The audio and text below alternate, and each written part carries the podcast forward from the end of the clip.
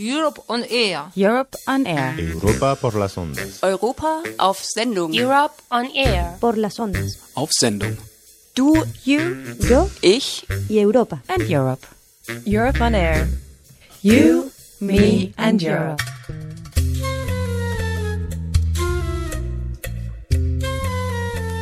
Brain Drain, also gehen die Besten weg. Und wer bleibt dann? Wer reformiert diese Länder? Hier ist es, als hätte ich nicht einmal einen Schulabschluss. Unsere Antwort ist, der Kapitalismus selbst ist die Krise.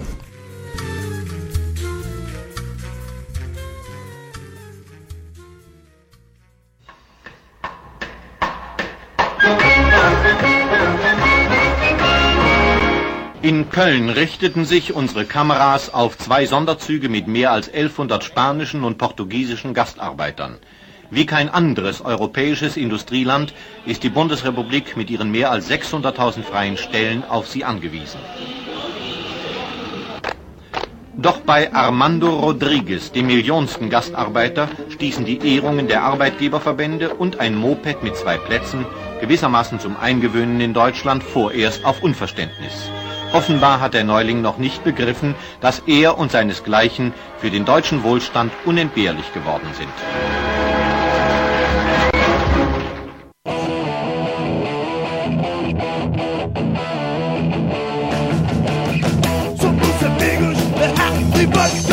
Gastarbeiter mit Diplom.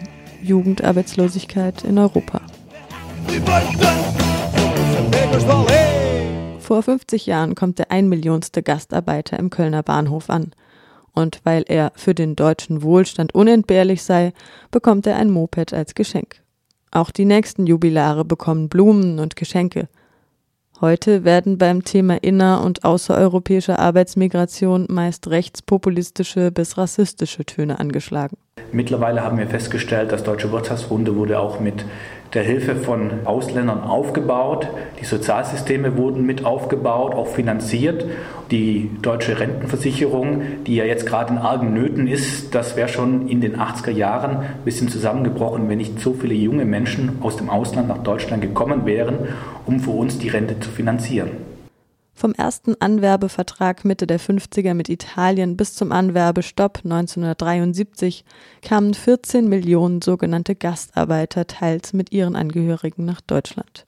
Nach dem Abkommen mit Italien 1955 folgten fünf Jahre später Vereinbarungen mit Spanien und Griechenland, mit der Türkei, Marokko und Tunesien, 1964 mit Portugal und 1968 schließlich mit Jugoslawien. Die Migrantinnen und Migranten, entgegen dem gängigen Bild zu einem Viertel Frauen, wurden meist in handwerklichen Berufen, im Baugewerbe, in der Industrie und im Schichtbetrieb eingesetzt und würden auch vor Arbeitsplätzen mit schmutziger Arbeit nicht zurückschrecken, lobte das Landesarbeitsamt Nordbayern damals. Nach der Rezession kam der eigentliche Boom – in der zweiten Phase der Anwerbung von 1967 bis 1973 hatte sich die Anzahl der sozialversicherungspflichtigen Beschäftigten bei den ausländischen Arbeitnehmerinnen und Arbeitnehmern verdoppelt. Eben Italien, Griechenland, Türkei, Spanien, Portugal und auch Tunesien und Marokko. Man hat Arbeitskräfte gerufen und es kommen Menschen. Damals, man sagt ungefähr, sind circa 14 Millionen Menschen hier nach Deutschland gekommen. 11 Millionen sind davon wieder abgewandert. Und diese drei Millionen, die geblieben sind, das ist die Basis der Migranten, die heute hier in Deutschland bei uns leben. Ihre Geschichte kennen wir. Vielleicht. Und was kommt jetzt?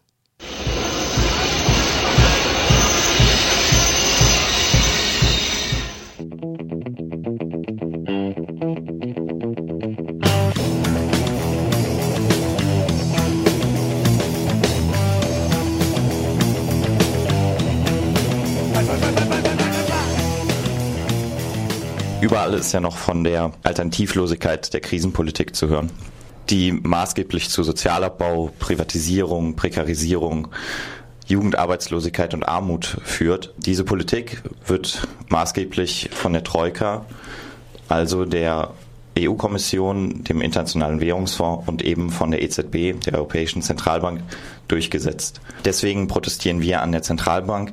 Uns geht es darum, eben Widerstand im Herzen des europäischen Krisenregimes zu zeigen, dort, wo bisher wenig Widerstand geleistet worden ist. Also diese Ruhe im Auge des Orkans aufzuheben.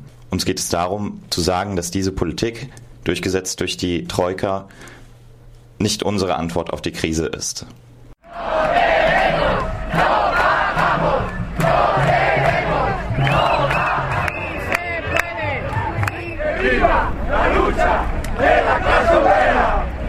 Mit Aktionen zivilen Ungehorsams und einer großen Demonstration wurde ein deutliches Zeichen gegen die Verarmungspolitik der Troika gesetzt.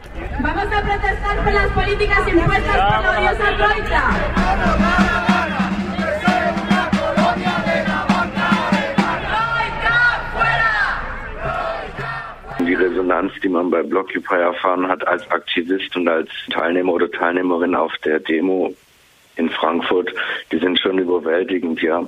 Und wir sehen das ja mit zunehmender Zeit, dass die Krisenverarmungspolitik, die du angesprochen hast, nicht aufhört, sondern dass sie noch schlimmer wird und immer mehr Menschen in die Armut tritt. Das heißt, der Zeitpunkt ist ähm, günstig wie nie zuvor.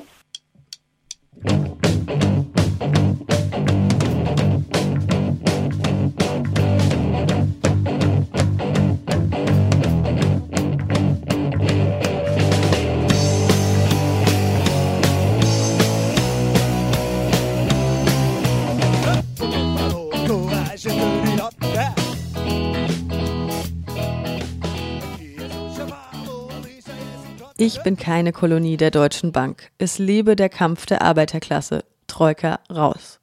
Die größten Proteste finden erwartungsgemäß nicht im Herzen des Kapitalismus in der Hauptstadt der Banken Frankfurt am Main statt, sondern dort, wo die Troika den Menschen ihre Gesundheit, ihre Bildung, ihr Dach über dem Kopf und ihre Zukunft nimmt und sie stattdessen in die Erwerbslosigkeit, in prekäre Arbeitsverhältnisse und ins Exil zwingt. Seit den Protesten auf der Puerta del Sol in der spanischen Hauptstadt im März 2011 steht das Land praktisch nicht mehr still. Die Regierung um den konservativen Premier Mariano Rajoy reagiert mit Repression, massiver Polizeigewalt und einer Kriminalisierung der legitimen Bewegung. So ist zum Beispiel seit dem letzten Herbst das Verbreiten von Fotos und Videos prügelnder oder sonst wie misshandelnder Polizistinnen und Polizisten mit einem Bußgeld im vierstelligen Bereich belegt. Gegen einige Dutzende Demonstrierende der letzten Märsche der Würde, die Ende März aus allen Teilen des Landes in Madrid in Massen zusammenkamen, läuft derzeit ein Disziplinarverfahren. Auch in Portugal finden sich Hunderttausende an historisch wichtigen Tagen auf den Straßen zusammen. Die Forderung nach dem Rücktritt der Regierung hat die Bewegung allerdings, wie es scheint, längst aufgegeben. Die Herren im Kabinett, von Protestierenden auf Antitroika-Demos als Schoßhündchen von Merkel karikiert, sitzen die Sache einfach aus. Die Europawahlen im Mai sollen dann den antidemokratischen und rückwärtsgewandten Regierungsparteien in beiden Staaten der Iberischen Halbinsel zeigen, dass die Bevölkerung in eine andere Richtung gehen will.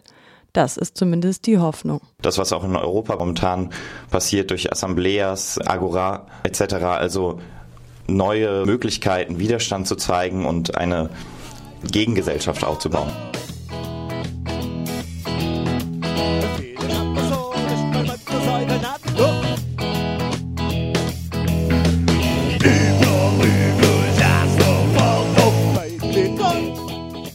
Heute ist die Situation offensichtlich eine ganz andere als in den 1960ern. Von Wirtschaftswunder keine Spur mehr, stattdessen Krise in aller Munde. Krise hier, Krise da, die Krise, die Krise. Und doch herrscht in Deutschland ein vielbeschworener Fachkräftemangel. Es sind keine 600.000 mehr, die sich die Bundesrepublik aus Südeuropa holt, aber immerhin fehlen 125.000 gut ausgebildete Menschen, Akademikerinnen und Akademiker.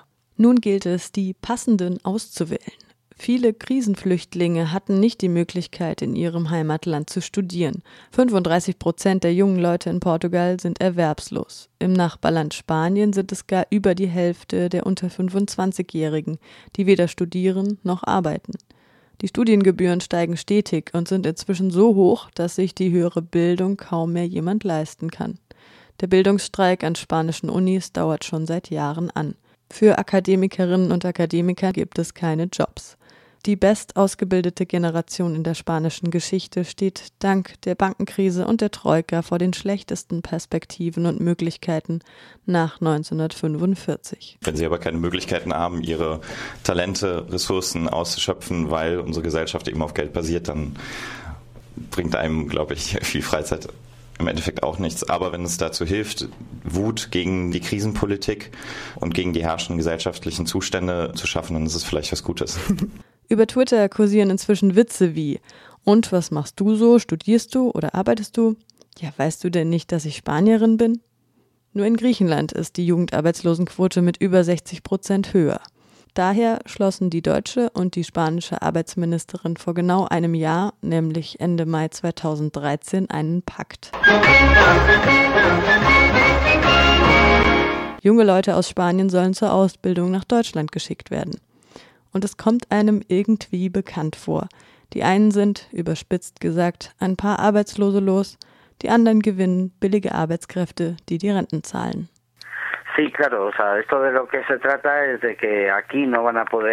Ja klar, darum geht's ja. Die Diskussion, die wir jetzt heute haben über den Fachkräftemangel und den Streit über den Zuzug von Ausländern hier nach Deutschland, ist eine gewissermaßen eine Wiederholung dieser Gastarbeiteranwerbung in den 50er und 60er Jahren. Die Rhetorik ähnelt sich sehr. Die Frage, wen wir anwerben, für wie lange, es zeigt, dass dieses Thema immer noch sehr aktuell ist. Wenn man die wirtschaftlichen Daten sieht mit der Verkreisung der deutschen Gesellschaft, müssten wir ja viel mehr Leute ins Land lassen. Die Realität ist aber leider eine andere. Italien, Griechenland, Türkei, Spanien, Portugal, was wir sehen ist, dass, obwohl man ein bilaterales Abkommen mit einvernehmlicher, wechselseitiger Zusammenarbeit schließen wollte, es hier darum geht, diplomierte Spanierinnen und Spanier zum Arbeiten nach Deutschland zu holen. Hier kann man ihnen nicht die geringsten Arbeitsbedingungen bieten. Es gibt keine Arbeit für Hochschulabgängerinnen. Bei dieser Art von Abkommen handelt es sich lediglich um einen weiteren Versuch, Talente aus dem Land herauszuziehen, um sie zum Arbeiten woanders hinzuholen, statt die internen Probleme Spaniens zu lösen. a otros sitios a trabajar en vez de solucionar los problemas internos que tiene España.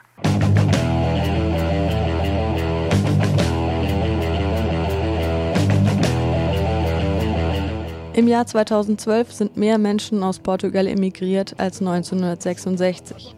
Wir erinnern uns, in 18 Jahren, zwischen 1955 und 1973, waren es 14 Millionen Einwanderinnen und Einwanderer insgesamt, die als sogenannte Gastarbeiter nach Westdeutschland kamen.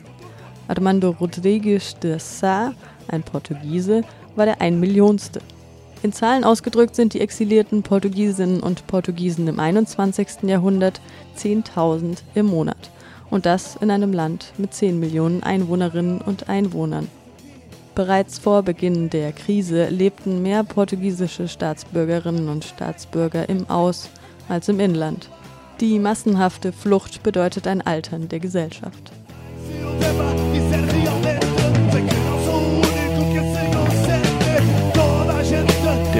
Bevölkerung sei besorgniserregend, warnen Demografen.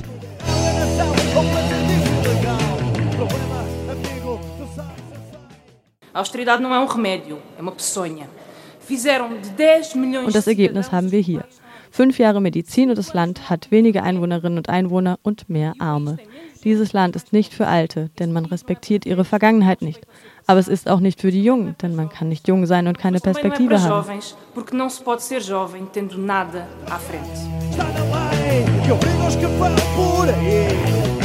Ich weiß, dass von dort auch sehr viele Leute zum Beispiel interessanterweise in die ehemaligen Kolonien gehen oder eben nach Lateinamerika gehen, also speziell Brasilien.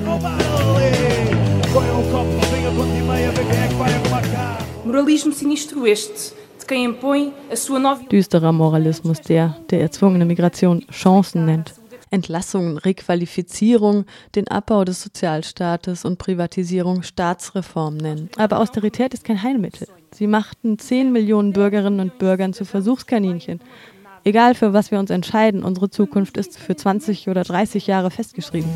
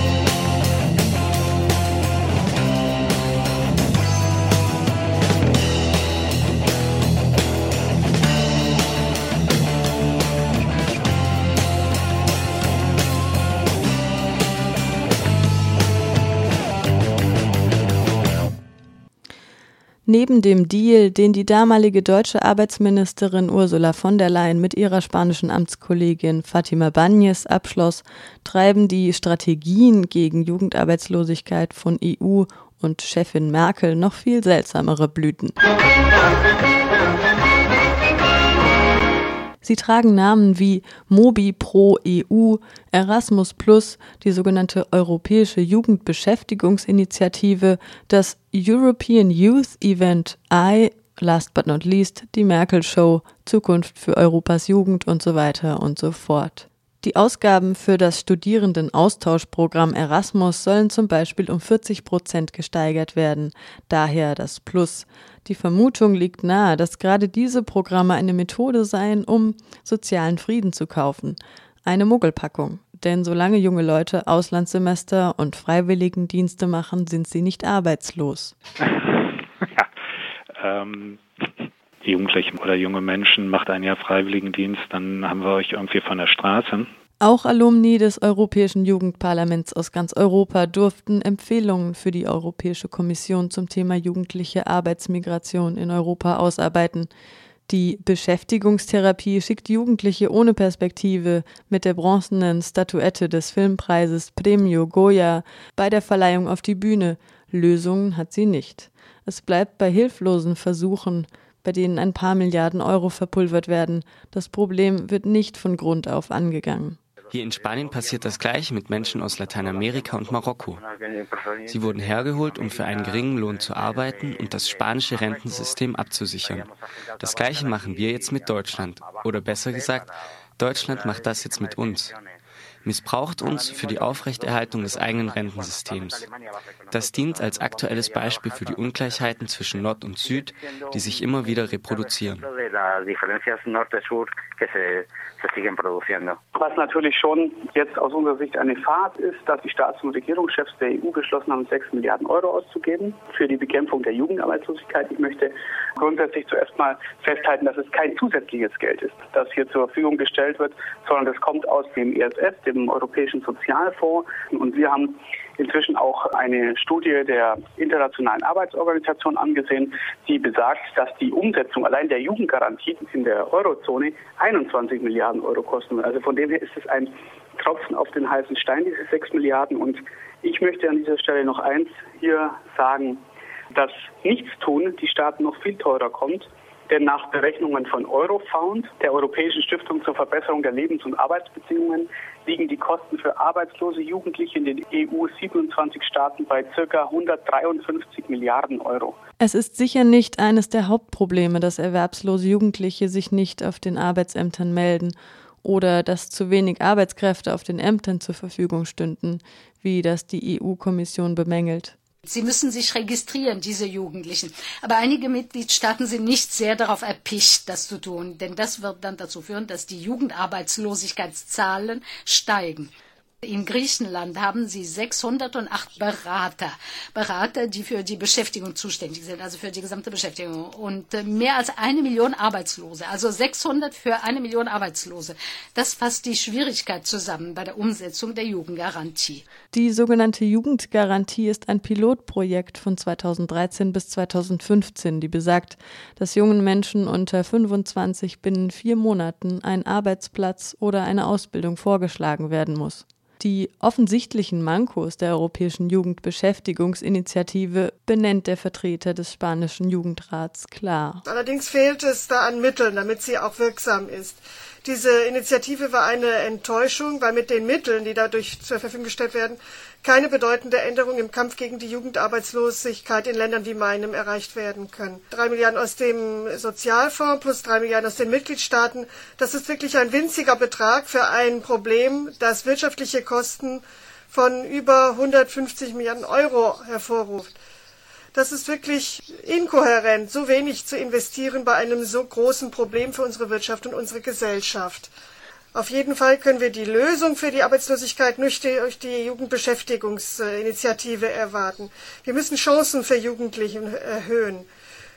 Das Problem der Jugendarbeitslosigkeit muss bekämpft werden, indem Wachstum in der EU gefördert werden und indem die extremen Sparmaßnahmen in den Mitgliedstaaten zurückgefahren werden, wodurch die Krise nur verschärft wird.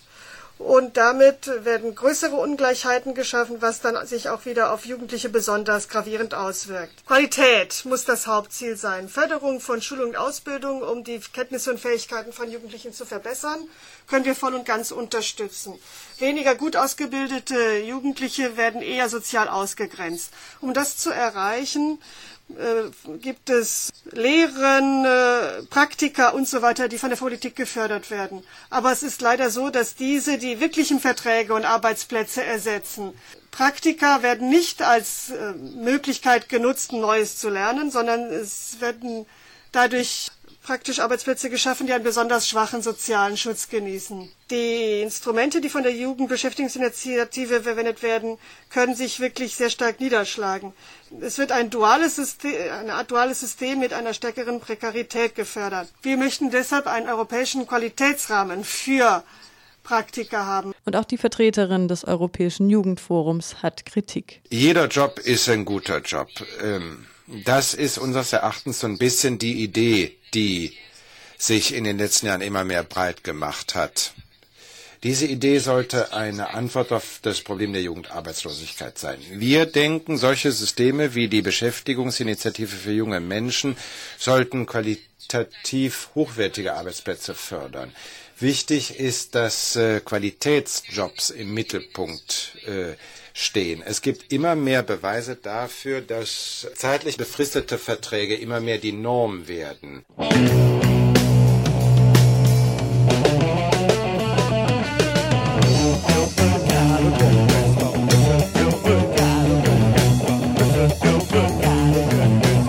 Wer solche schnarchigen Veranstaltungen unter Politik versteht, dem nehme ich es nicht übel, wenn er oder sie sich davon abwendet.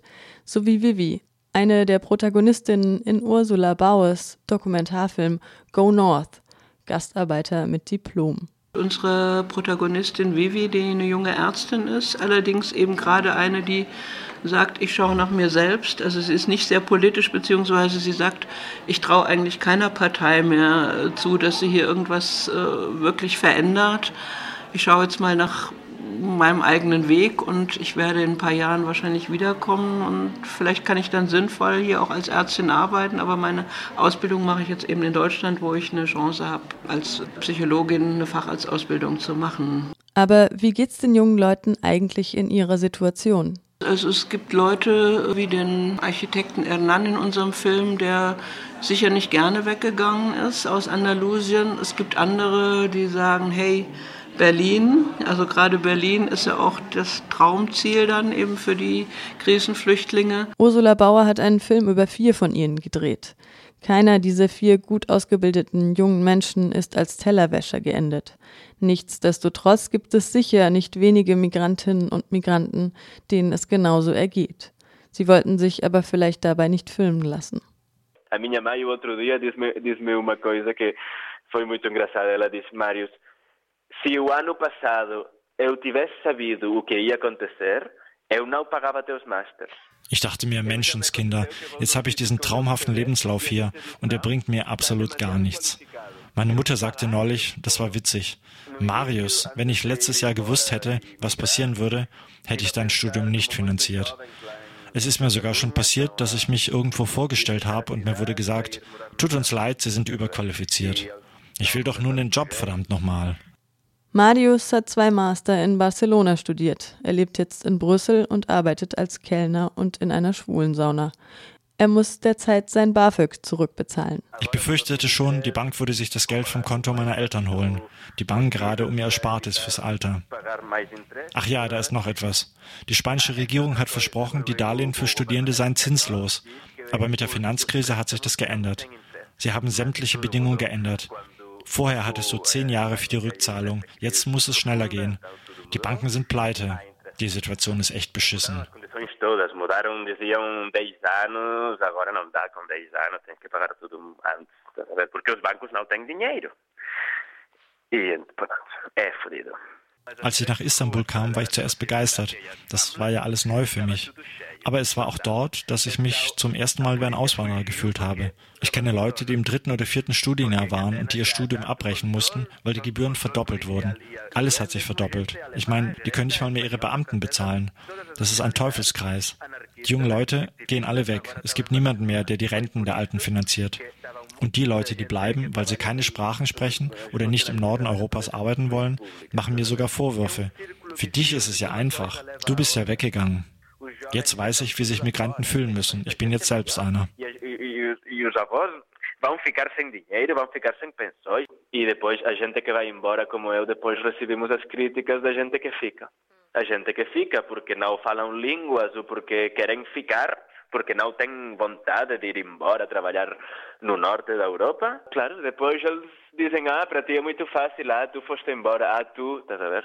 É que eu sinto-me um imigrante.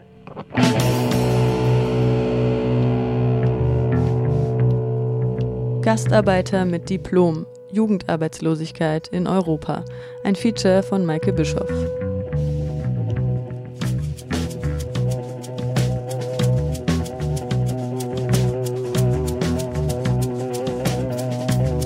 Wir werden einfach damit leben, dass es innerhalb Europas diese Wanderungen gibt in verschiedene Richtungen. Und mir war schon wichtig, mit diesem Film das nicht alles mit Trauerflor zu behängen, sondern zu sagen, das ist auch eine Chance.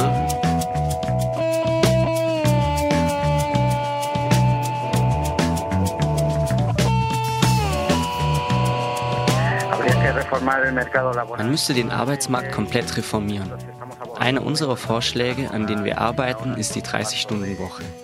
Die Idee ist, Arbeit zu verteilen, damit jeder den Zugang zur Erwerbstätigkeit hat und alle Leute weniger arbeiten müssen.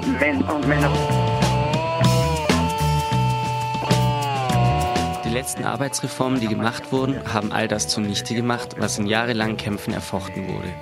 Es ist Zeit, dass wir unsere Rechte, die wir einmal hatten, wieder zurückerobern. Dass wir nach und nach das wiederbekommen, was wir einmal hatten.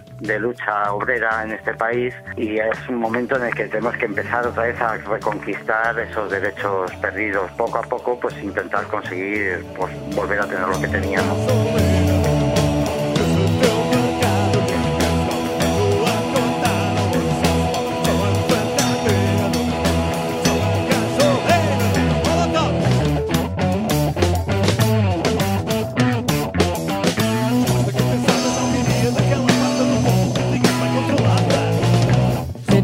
Blockupy Freiburg, dem Blockupy-Sprecher Christian Linden in Frankfurt, Florian Hackenmiller, Bundesjugendsekretär beim DGB, Carlos Arillo, Pressesekretär im Bundesausschuss der anarchosyndikalistischen Gewerkschaft CNT in Spanien, Katharina Fernandes, Exil-Azurianerin in der Schweiz, dem Biologen Marius Samson, der Dokumentarfilmerin Ursula Bauer, die Kuratoren der Ausstellung und es kamen Menschen über sogenannte Gastarbeiter, der Historiker Arndt Kolb und Clemens Hauser, Mariana Mortagua, Abgeordnete beim Linksblock im portugiesischen Parlament, der Generaldirektor für Beschäftigung, Soziales und Inklusion bei der Europäischen Kommission, Michel Servos, Andreas Klünter, Öffentlichkeitsarbeit bei der Deutschen Agentur Jugend für Europa, die Wochenschau Hannover von 1964 und last but not least viele meiner Kolleginnen und Kollegen bei Radio Dreieckland. Danke. Verantwortliche Redakteurinnen Eva Gutensohn und Birgit Huber. Das muss leider sein. Musik von der konsumkritischen Punkband Trash Baile aus dem portugiesischen Porto.